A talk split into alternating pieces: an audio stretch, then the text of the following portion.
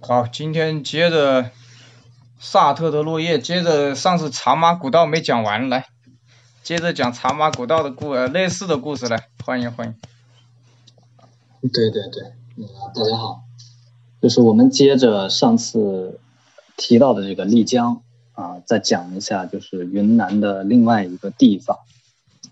呃，这个地方呢叫芒市。芒市呢，现在是归属于这个云南的德宏州。云南是我们国家这个少数民族比较多的一个地方，啊，应该是就是呃中国这么多的这个省份里面，嗯，它算是一个呃，你到那个地方可以看到特别多的一个民族啊，基本上就集中在这个云南的这个境内啊，包括这个云南和。呃，它接壤的这个别的国家这些边境线上有特别多的这个民族。我们上次讲这个丽江啊，就提到的这个茶马贸易，这个茶马贸易实际上是由多个这个民族去完成的。它不是说呃是哎汉族人去垄断了这个茶马贸易的这个沿线啊，怎么样去卖茶收茶，然后到这个拉萨，实际上它有。比如说有白族的人在参与，有藏族的人参与，还有这个纳西族的人，他也参与到参与到里面。啊，当然云南这个地方，呃，从过去到现在一直都有啊，从云南到内地，也有内地到云南这样一个流动的这样一个趋势吧。那么让云南在被被我们自己所知道的话，基本上是。啊，在他在近代，也就是说民国时候，他是非常出名的。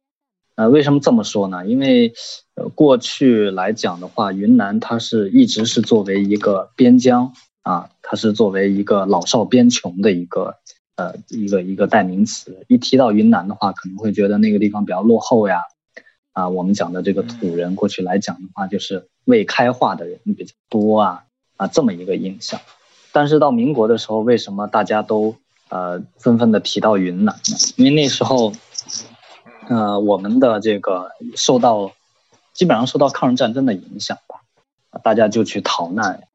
啊，或者说呃去避险，呃，就很多时候就就去到云南了。呃，过去北京的一些这个高校，呃，在这个卢沟桥事变爆发了之后，纷纷把他们的这个校址就迁到。云南的呈贡这个地方，所以如果你现在到云南去，呃玩啊，到昆明去玩的话，你会看到有很多地方叫呃西南西南联大的这个旧校址啊，有一部分是在这个啊云云大啊，有有一些是在云南师范。就我们知道那个就是姜文拍的那个《太阳照常升起》，里面有一些这个景啊，取景它就是取在了这个。呃，云南的一些学校里，呃，所以那个时候云南可以说是很多的人都到了那个地方，然后生活过一段时间。那今天我们讲的这个这本书呢，就和这个嗯抗日战争啊这个大的环境有关系。它并不是在呃云南的这个昆明附近，它呢是发生在这个就我们刚才提到的芒市这么一个小小的一个边境。边境上的一个小城镇的一个地方，在过去来讲的话，芒市它是一个化外之地，就是化外之地的意思是什么呢？就是国家并没有当时的就是皇帝啊，他并没有在这个地方设立这个呃州府县。我们我们可以听看到，在可能在那个北京附近有什么什么直隶总督是吧？嗯，嗯，还有什么苏州府是吧？啊，包括这个。两江总督啊，这这些这算是呃政府到那地方是建了一个建了一个行政机构，但是在芒市这样的地方是没有的。他们那个地方归什么管呢？就是归土司管。这土司这个东西啊，呃或者说这个这个这个呃行行这套行政制度，可能是要大概是在这个元朝的时候去设置的。他的他是大概是什么意思呢？也就是说，元朝的这个大皇帝，也就是蒙古人，到了这些地方，那他们这些地方呢，就是因为和蒙古人就是没办法对抗，所以他就，呃臣服于在蒙古人的这个这个铁蹄之下。那蒙古人的意思就是说，那啊你们你们这个我给你们这地方设立一个土司，然后你们相当于你们自己管理自己吧。但是呢，你可能每年要给我进贡一些什么东西呀，是吧？土特产，还有什么我我我中央政府缺的一些什么矿产这些东西。芒市呢，当时就有有一些土司，这些土司呢，就是它不光是设置在芒市，包括今天的这个云南的德宏州啊，这些地方全都是大大小小的土司在管辖这个这个境内的这个居民，它的控制力度呢？呃，来讲的话是，呃，不是特别的强，也就是说，人们尊敬这个土司，但是呢，他并不是说，哎，我一定就是，啊，我我出了什么事儿，我一定来来来交给土司来管。他有可能，因为他在云南境内是两套制度在那个地方在实行，一套是云南省政府，是吧？云南省政府听谁的呢？他听这个南京国民政府啊，在民国年间。那土司呢？他可能也是需要向这个南京，就是需要向这个云南省政府去，去这样一个直接去负责的。我们我们这个呃，今天介绍的这个这个作家呢，叫李景阳。李景阳呢，他是呃，他他在抗日战争之前呢，他是在青岛去读书，有个青岛大学，在那边去去上学。教他的老师里面呢，有一个非常出名的一个作家，叫老舍，啊，老舍曾经是他的老师。那按照李景阳的这个叙述呢，就说，呃，老舍在课堂上的这个授课啊，呃，在他看来是比较沉闷，就说老老舍是一个在课堂之外讲课非常活跃的一个人，但是在课堂上呢，就显得就比较无聊。那这个作家李景阳呢，在那个时候读了几年书之后，正好赶上这个抗日战争爆发，所以呢，他就随着这个青岛大学南迁，就到了这个昆明，就西南联大去读书。所谓的西南联大，就是很多个大学联合起来办的一个学校，那学生们就在那地方去去上学。呃，他在这个地方正常的去接受完教育之后呢。他就去那时候找不到什么工作，他没他都没什么好工作等着他，因为整个国家都比较艰难嘛。他不像这个太平时代啊，有需要那么多的这个管理岗位，或者说需要那么多的秘书或者什么什么样的，他很长时间都找不到工作。最后呢，他是在他们学校的这个这个相当于一个这个张贴栏啊，有一个公告栏上就看到芒市要招这个秘书，招一个生活秘书。然后他就，他就想着，我既然找不到工作，那我又要养活自己，那怎么办呢？我就去到芒市。他下这个决定呢，实际上不是说，呃，很很快的就下这样一个决定。为什么呢？因为芒市在云南云南人眼里面，或者说在昆明人眼里面，那也不是一个好去处。他们听都没听说过这个地方，或者说他们觉得这个这个地方是一个，也是一个充满瘴气的。因为原来古代的史书上会讲啊，少数民族生活的地方都是都是有很多这个这个瘴气的。所谓瘴气，就是那那些自然环境非常的恶劣，会让人这个染上各种各样的疾病。他也受到这个观念的影响，就会觉得哎呀，可能可能我去到那个地方会九死一生。但是呢，我现在毕业了，然后国就是国家呢正处在这个这个战争当中。呃，我一方面是为了逃难，另一方面我我找一个养活自己的工作，然后他就进他就进入到了这个芒市，芒市在当时呢还处在这个土司的一个统治时代，他进入到芒市的时候有一个非常好的一个条件，也就是说他为什么能找到这份工作，是因为当时我就是国际社会啊，应该讲叫做这个这个反法西斯阵营，为了对抗这个日本、德国。还有这个意大利啊，这些这些比较邪恶的一些国家，他们就支持这个中国去和日本人作战。但是你支持中国人去和日本人作战，你不能口头上支持啊啊，你还是需要这个这个有一些实际行动，比如说你支援一些武器呀啊一些物资啊这些。过去来讲的话，那美国人可以去去就用用这些轮船拉到中国沿海的这个港口去卸下这些物资。那现在沿海都被这个日本人占领啊，那他怎么办呢？他们就把这个，呃，从这个相当于现在的缅甸的仰光，修了一条公路，一直修到了昆明。这条公路在历史上非常的出名，它就叫滇缅公路。那滇缅公路正好就路路过了非常闭塞的这个芒市这个地方。在修滇缅公路的时候，实际上是。呃，南京的国民政府就是发布了这个公告，要求这个哎土司啊，就是滇缅公路经过土司这些地方，土司要发动他的民众，大家一块儿集合起来，去修修这条公路，然后要维护这条公路。嗯，因为现在我们的筑路技术比较先进了啊，你大家可能就会认为，就是说啊，我我修完一条公路那就完事儿了。在过去来讲，它不是这样，因为滇缅公路它路过的地方啊。基本上都是处在热带和亚热带的这样一个区域，这些区域在修路有一个什么大的问题？就是说，你修完这条路之后，这些地方通常都是季风性气候。所谓季风性气候，就是一年当中有一段时间是旱季，有一段时间是雨季。也就是说，你在旱季的时候，你你修路是最快的。你修完路之后，到雨季的时候，它它有时候大雨一下来，你这个路就可以冲冲垮。那你冲垮怎么办呢？你就要不停的派人去维护。那当时南京是不可能派派人到这些地方去，去给你去定期的去维护的。他只能把这个任务强制摊派给了这个土司，那土司也没辙，那他就只能发动境内的这些傣族人啊、汉族人，还有甚至彝族人啊、纳西族人，或者是或者这些人起来一起去去帮帮忙去修路。这个道路修的修的时候，就通过了这个芒市的这个城镇，芒市就因此就变成了一个非常重要休息站，一个补给站。然后李景阳就是在这样一个情况下去到了这个芒市，给当时芒市的方土司做了这个秘书。因为因为李景阳本身他这个英文呢还是比较不错的。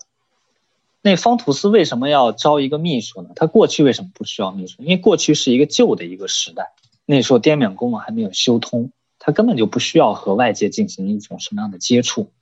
那现在滇缅公路修通了之后，不光每天有很多的卡车在这个地方去运送物资，还有许多非常重要的人物要顺着这个滇缅公路要迎来送往。那么这时候呢，他呢又又有非常多的亲戚在缅甸这个地。因为缅甸我们知道是这个英国人当时在殖民这个缅甸，这个土司呢，他靠什么生活呢？他可能一部分呢是靠这个当地人给他送的一些土特产税收啊，大量的部分他是靠这个种种鸦片。就当时在云南省境内最大的这个收入呢，就是各个土司最大的收入来源就是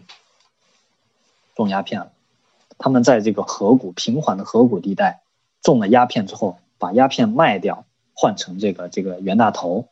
然后呢，他们再到这个缅甸的仰光或者再到昆明去挥霍一番。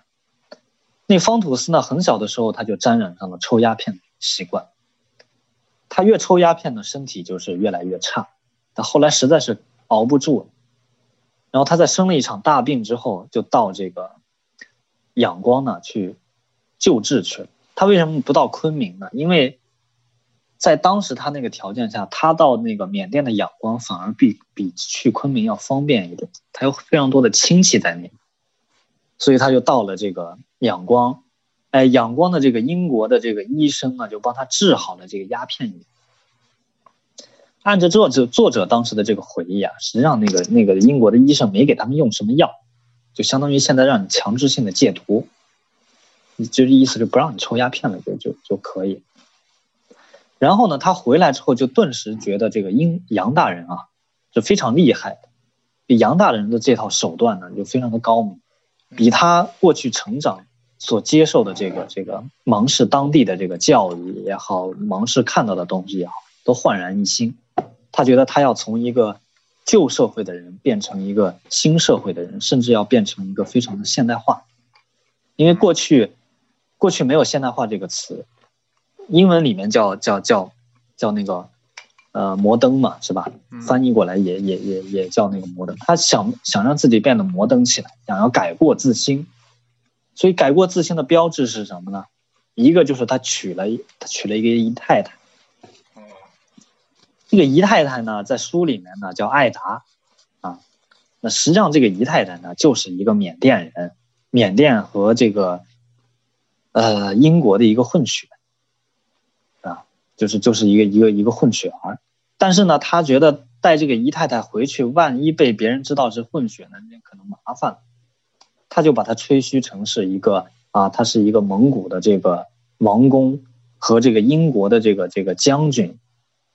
所生下的一个女儿，要把她的这个阶级地位去去抬高。他迎娶了这个艾达，带回了这个芒市之后呢，他觉得哎，现在公路修通了。现代化的标志是什么呢？我们要有现代化的大楼，他就修了一栋这个这个呃招待所，去招待这个呃就是迎来送往的这个这个商人，还有这些政府的这个要员。然后呢，这个艾达呢，因为长期生活在英国人的殖民统治之下，他养成了一套资本主义腐朽的这个这个生活习惯，他就住不惯这个土司的这个叫什么？那个那个传统的这个住宅，他就他就要求这个土司，就说你你你要我这个，呃，跟你回这个芒市，这不是不可以，但是你要给我修一栋西式的这个别墅。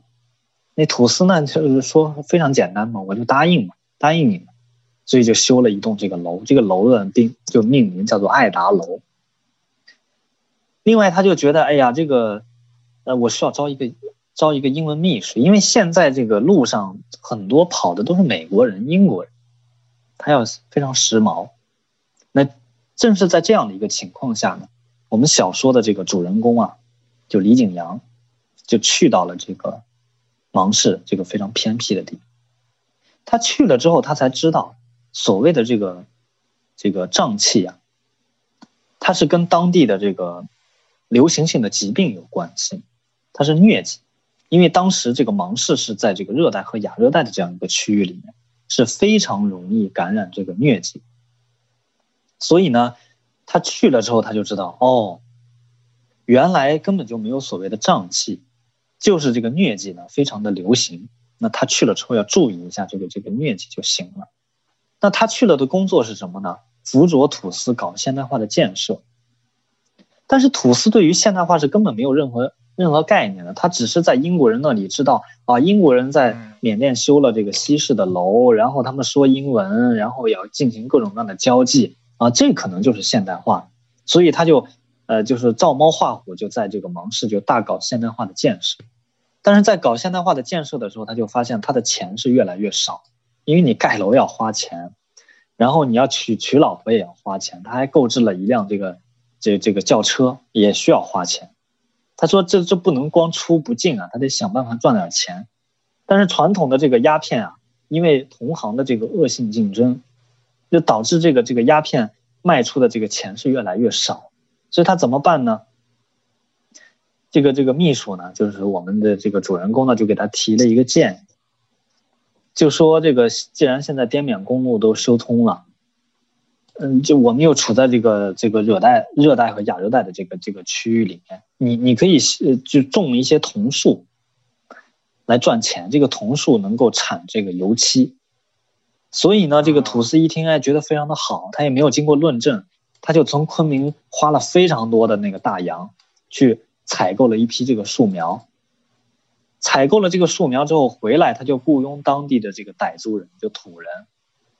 啊，或者说客亲人啊，就是他们住在山上的，比这个比这个当地的傣族人看似还要落后的一群人，雇佣他们去种这个桐树，希望来年这些桐树收成的时候能够割那个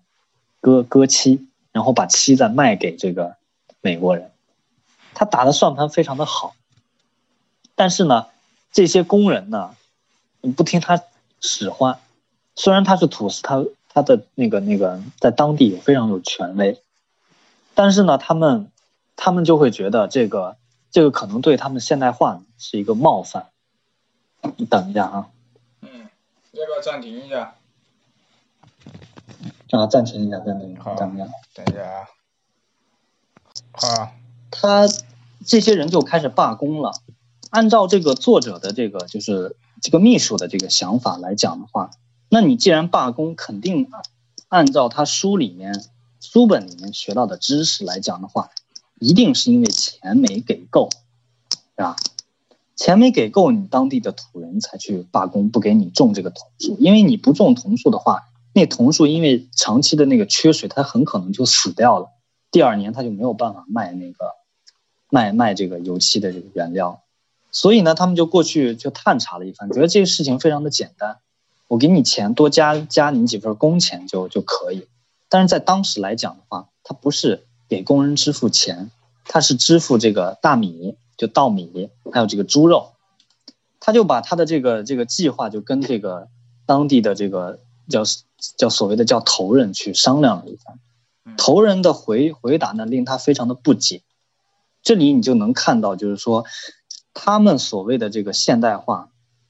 对应到当地的这个人眼里是非常非常不理解。当地人觉得不是因为他的钱没给够，他们去爆发了这个抗议或者罢工。他们给的理由是因为汉族人，就当地移民到芒市的汉族人到山上放牧，冲撞了他们的这个山神。导致他们不愿意去再给土司去种桐树，然后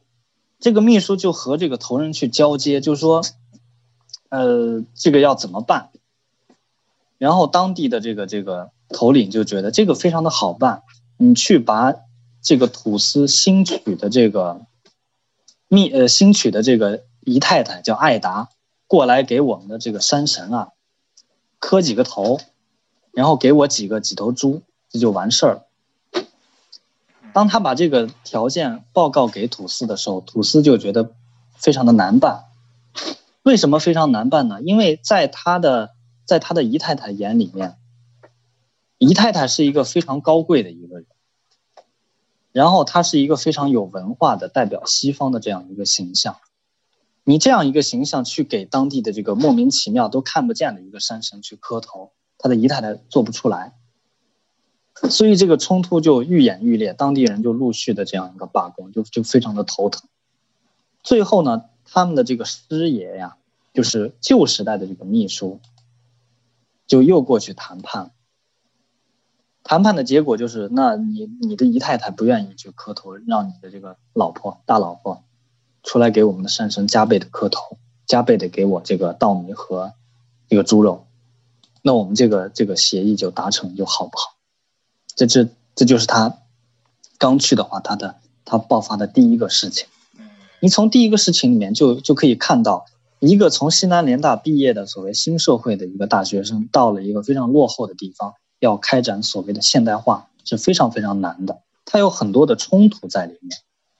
他不是说土司一声令下，我们大搞现代化，然后当地人就会给你配合。因为现代化或者说摩登在当地人的概念里，那是一个虚无缥缈的一个东西，他根本就不理解，他们还是过着过去的那种非常原始的那样一个生活生活状态，所以这时候他就给他上了一课，就就让他觉得他不能按照过去的那种思维方式去处理这样一个一个事情，然后紧接着呢，他就发现他在昆明养成的所谓新生活的这样一个习惯方式。到了芒市之后，也是非常不适应，因为为什么呢？因为芒市呢非常的炎热，你到热带生活就能就有体会，因为他们的夜生活非常的丰富，说白了就是他他晚上要比这个同样是在昆明的人，他睡觉时间要晚，嗯，然后早上起的也晚，然后早上他们的办公基本上一天是从这个中午开始。中午或者下午开始的，他一开始去了那地方特别不理解，然后他就觉得我应该早起，然后到这个办公室去上班。等到他早起的时候，他就发现办公室就根本没有没有任何的人，他就去问这个这个他的同事，就这个师爷啊，汉族的这个师爷，他说你为什么不早起呢？然后这地方不是早上起来不是也也挺好的？那师爷就告诉他。呃，老祖老老祖宗一直都是这样的，你不能早起，你早起来容易得疟疾。实际上后来他就知道这这不是不是这样，那是就疟疾根本是不是不会因为你早起不早起而感染到，而是你生活方式就这样。所以很多的时候，当地的人想要面见土司去办事儿的话，他们需要在下午或者晚上才能见到土司，然后才能把这个这个这个事情给办成。他不是说他一开始过去了，然后哎土司就随时打开大门去迎接他，这是不太行的。还有就是这个公路修通了之后，他会面临很多的汉族，主要是东南沿海的这个司机去应聘，他们有这个驾驶技术，去开着车，然后从昆明一路开到这个缅甸的仰光。但是呢，他中途要休息，那芒市相当于一个这个服务，呃，就是高速公路上的那个服务区，在那儿休息的过程中，你总要有人来来往往去停留，这就对当地的这个生活习惯啊，就造成影响。因为在当地来讲的话，那个男人和女人他们有有一个谈恋爱的一个过程，然后有结婚的这样一个过程，他要他要举行一系列的这么一个举行这么一系列的这样一个仪式的。这个仪式呢，就是他刚过去的时候，他会把它总结成这个叫做扔枕头的仪式。什么叫扔枕头的仪式呢？就是说所谓的一个定亲，就是一群男的和一群女的大家一块玩儿，完了之后互相扔枕头。女的呢会刻意给她喜欢的男的扔枕头，男的就会刻意的把这个枕头接上，接接接到了这个枕头之后，过几天再拿到他家里面去，哎，这就算定亲了。但是等到汉族的卡车司机一过来的话，这套程序就完全乱。为什么呢？因为汉族的卡车司机有钱，他们他们的工资是当时是以美元来结算的。你想，当时在那个昆明那个地方，可能他有本地的货币。或者说大家用袁大头，或者说用中央政府定的那个法币，当时的物价是非常高的，又有通货膨胀，所以美元是一个非常保值的一个东西。然后看汉族的卡车司机又特别有钱，他们就把这些当地的妇女啊都拐卖了，就不叫拐卖了，都拐走了。拐走了之后，当地的这个小伙子就不乐意了，说本来这些人就是我们的，现在你这些汉族卡车司机一来，我们的这个这个小。我们未来的老婆全跟你们跑了，所以很多人就到土司那儿去闹事儿。然后土司就觉得就是莫名其妙，但是他首先想到的一点就是不要让这些事情传到这个云南的龙省长，或者传到这个缅甸的仰光他的那些土司朋友们呢，因为他会觉得这是一桩丑闻，就意味着他他没有办法管住他自己境内的这个人民，别人就会认为他没有本事，没有出息。所以他采取的措施就是赶紧派这个他的秘书去截住那些据说拐了他们本地这个傣族傣族这个女孩的这个司机，把他们车给截住。因为按照这个当地人的描述，他们是深深的把这些姑娘都抢走。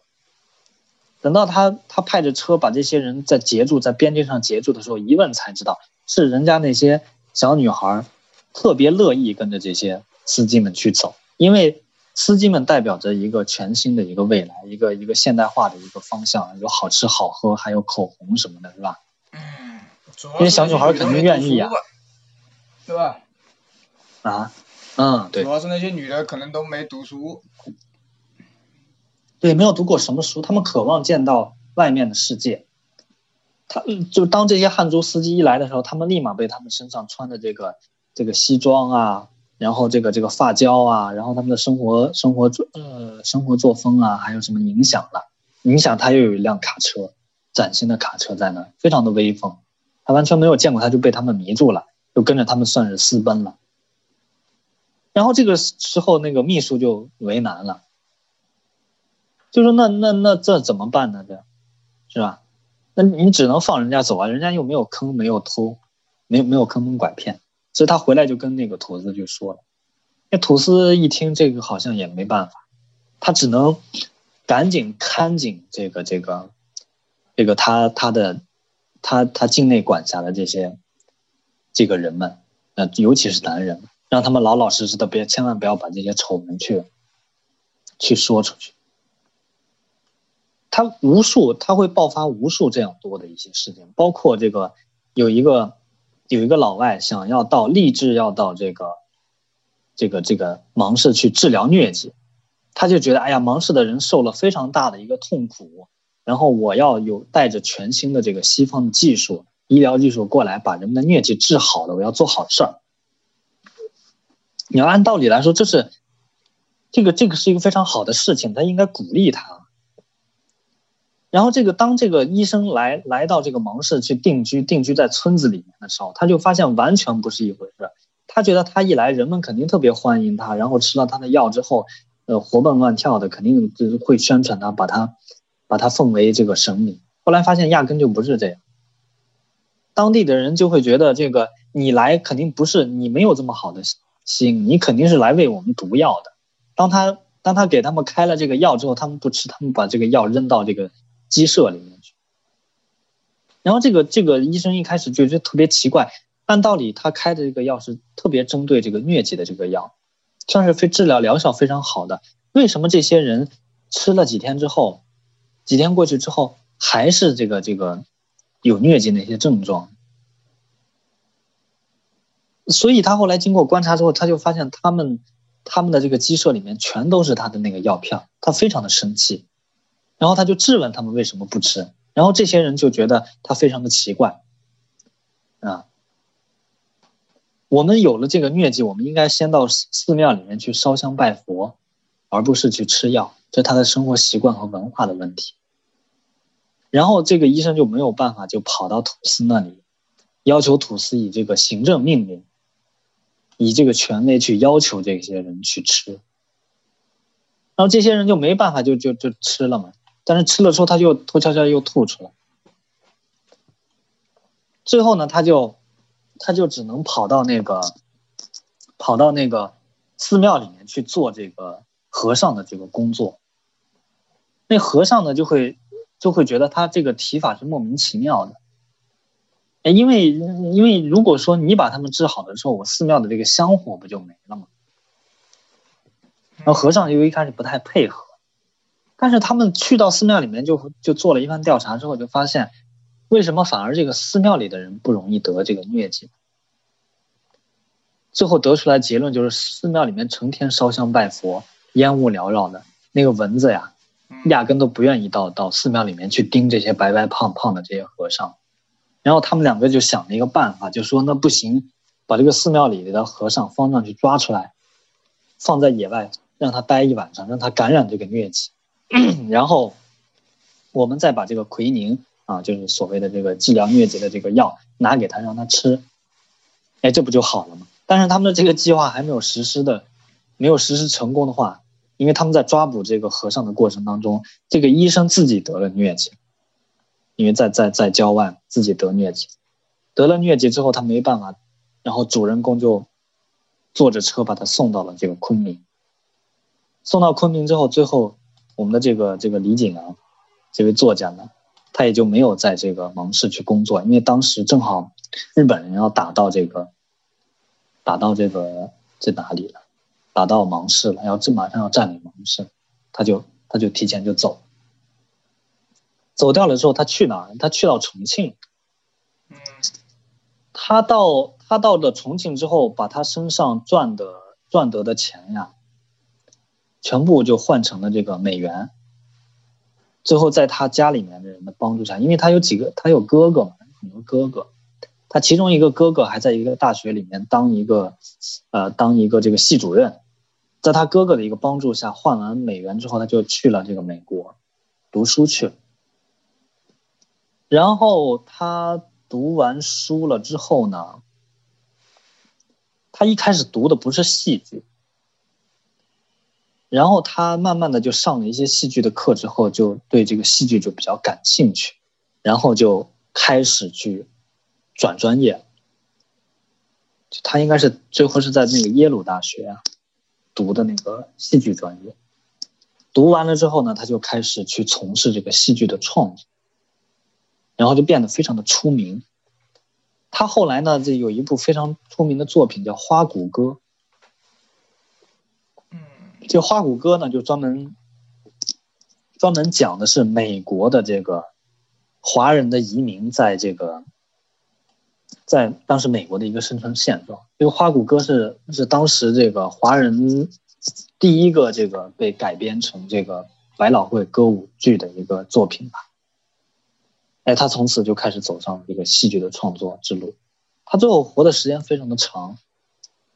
他他活了有有有有反正非常长的时间，有有将近一百多岁吧，好像。你现在在这个 YouTube 上还可以看到他家里面的人给他庆生，就过生日的一个场。他那时候年纪已经非常非常大了，他也接受过采访，就讲他这个创作的一个经历呀，他怎么他怎么从战时的中国到了这个美国去读书，有哪些人给他一些帮助，啊，他的那个他这个刚才我讲的这个东西啊，都是根据他的亲身经历去改编的，他自己有一本自传。叫月登百老汇，他他最后月登百老汇里面，对对对对，他最后是在美国去世的，嗯，等于他到了美国之后就没回来了，他就落他就在美国就是呃落落地生根，就在那边就生活。他在月登百老汇里面基本上就把这个咱们就我刚才讲的这些东西啊，就复述了一遍。然后呢，他又讲了一个，他又根据他的经历呢，又改编成了，就是他在芒市工作的这个不到两年的时间啊，他又改编成了一个小说。这个小说英文版叫《吐司和他的秘书》，中文名字呢就非常的奇怪，叫《天之一角》。这个“天之一角”呢，可能就是在形容这个芒市这个地方，处在这个边陲，是吧？可能是在说这个，那《天之一角》非常非常有趣，是一个非常非常有意思的这个书，里面呢多多少少还是有一点汉族中心主义的，只不过那个时候大家都不自知，那个时候是你是带着一个未知的一个视角去看看芒市啊，就觉得他们当地人这思维比较奇怪，比较落后。他在当地的时间时间的时候，他自己还发表过一些文章，呃，写过一些小说。改编过一些小说，这个人非常了不起。然后他的这个这个家族呢也是很厉害，也算是出过不少的人才。呃，然后他里面提到的这个方土司，啊，在建国之后，啊，也也也是积极的参加了这个，呃，这个民主改革啊，土改，也做这些。包括我们刚才提到的他的这个姨太太艾达。最后叫方爱德，现实的生活当中，这方爱德呢，包括他们，他和这个前他的第一个老婆生的这个女儿呀，最后还呃他应该是这个方土司和他的女儿还去参加过呃国庆典礼，某一年的国庆典礼，我们现在都可以在云南的这个文史资料上面去看，有个叙述。呃，然后老根据老外的这个记录，这个方土司在抗日战争爆发的时候，也就是说这个这个缅呃就是滇缅公路收通的时候，他自己是非常喜欢喝这个威士忌酒，他收藏了大量的这个威士忌酒，就在那个他们修建的那个所谓的叫爱爱达爱达楼里就有。那建，但是他去世的时候非常的早。就很早就去世了，那，他的女儿呢，最后最后是在这个现在的云南民族大学，因为过去来讲叫云南民族学院，去读读书，完完成了正常的教育，然后又又又回到一开始又回到当地参加了这个工作，他的这个姨太太呢，最后又在云南的民宗委吧退休的。就就这么一个状态。去美国没带老婆跟小孩是吧？他秘书那是他秘书，就是李景阳。李景阳是在美国结的婚，他服务的这个土司呢，就是最后最后也没出了国，就就在国内。但是他有一个哥哥，他哥哥是在缅甸叛逃了，就相当于最后一直在缅甸就就去世了。最后，他改革开放之后，他哥哥还曾经以这个探亲的名义还回来过。他的哥哥呀，包括他侄子呀，可能还回回来探望探望。因为因为这是这从四九年之后的慢慢的这个两边就断了联系嘛。然后改革开放了之后又恢复了这个联系，那算是留下了一个这个见证吧，就大家就可以去读一下。这这本书也不出名，在那个豆瓣上读的人是相当相当少的，基本上没什么人读过，但是非常有意思。现在要买的话，那可能得上买二手书了。他因为他当时的印刷量也不是特别多？中文叫《天之一角》，上天的天，上天入地那个天，知乎者也的知，一一二三的一，也就是头上长犄角的那个角。哦哦哦哦哦，对，可以可以搜一下，在豆瓣或者说在在什么百度里面可以。看一下这本书的一个信信息，嗯，英文名名字呢翻译过来呢叫《吐司和他的秘书》，还是还是比较不错的一个一个作品，有助于了解这个四十年代初期整个云南边境的一个状态，啊，对大家感兴趣的话就可以去啊读一下啊了解一下。估计在欧美比较，哇，呃，对，在欧美，他这个李景阳呢，算是华人，也应该能把它归入到华人移民文学里。他这里边好像还写了一个吐司，吐司见到了共产党。对对对对对，就是他这个方吐司叫方克光嘛，就方克光参加过这个。国庆典礼的时候见到了我们的这个毛主席啊、周总理啊这些人，他都见到了。他的女儿好像是和这个，还和这个周总理就是同一桌，是吧？当时安排的还吃过饭。哦。因为这些当时要搞这个党的这个统一战线工作。对对对。这个统一战线呢，就是团结这个我们能够团结的一些力量。对。因为方克光这个在抗日战争的时候，这个他的秘书是跑出去了，就跑到美国去读书去了。他呢是因为就为了躲避这个日本人，一开始跑到这个缅甸去。但是这个跑到缅甸的没多久呢，就是被被日本人给等于是当了几年维持日委会维日日本这个维持会的这个会长。等到这个日本人快投降的时候呢，他又害怕这个日本人要做掉他。杀掉他们，他又跑到缅甸去，跑到缅甸去了就没回来。